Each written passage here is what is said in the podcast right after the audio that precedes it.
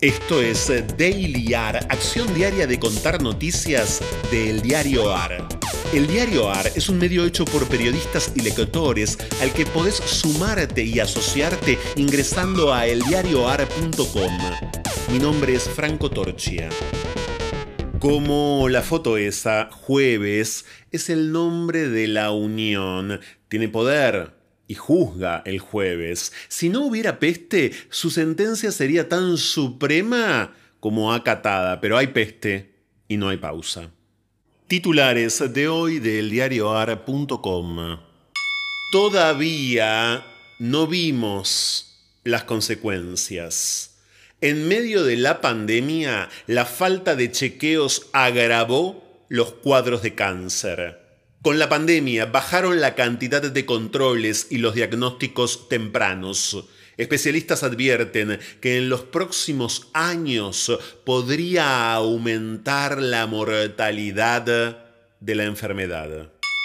Alberto Fernández, las vacunas no se han distribuido de forma equitativa en el mundo. El presidente celebró ayer en mensaje en la red social Twitter que el gobierno de Estados Unidos apoye la suspensión de las patentes de las vacunas contra el coronavirus. Argentina y un nuevo récord reportan 663 muertes en las últimas 24 horas. Es la cifra más alta de víctimas fatales en una jornada, con lo que ascienden a 65.865 los fallecidos desde el inicio de la pandemia. Además, 24.079 personas fueron reportadas con coronavirus. Vergüenza. Antipopulista de Macri en Miami. Críticas a la política sanitaria y preocupación por la causa Correo. El expresidente participó de un foro de líderes conservadores de América, advertencias sobre las democracias en peligro, cuestionamientos al cristianismo e inquietud por el frente judicial, lobby ante el presidente de la OEA, Luis Almagro, uno de los organizadores del acto, condenado por su responsabilidad en las ejecuciones extrajudiciales de Bolivia en 2003 después de las idas y vueltas. El gobierno se prepara para convocar a las PASO sin cambio de fecha.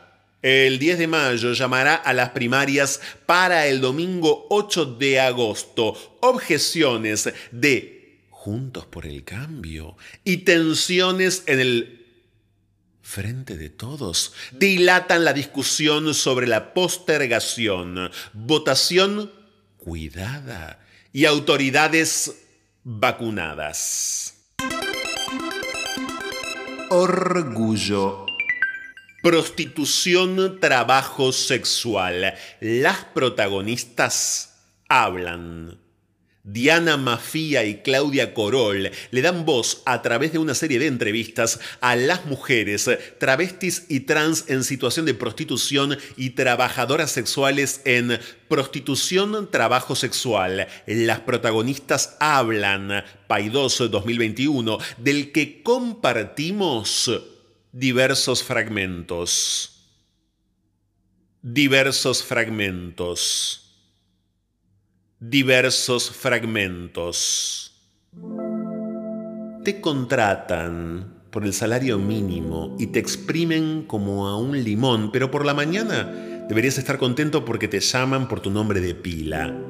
A él le importa una mierda que lo saluden correctamente. Él va por la nómina. Si la cifra de la parte de abajo de la tuya es 10 veces superior a la mía, puedes guardarte tu amabilidad. Fragmento de la novela Fernand Subtext de la escritora francesa Virginie Despentes.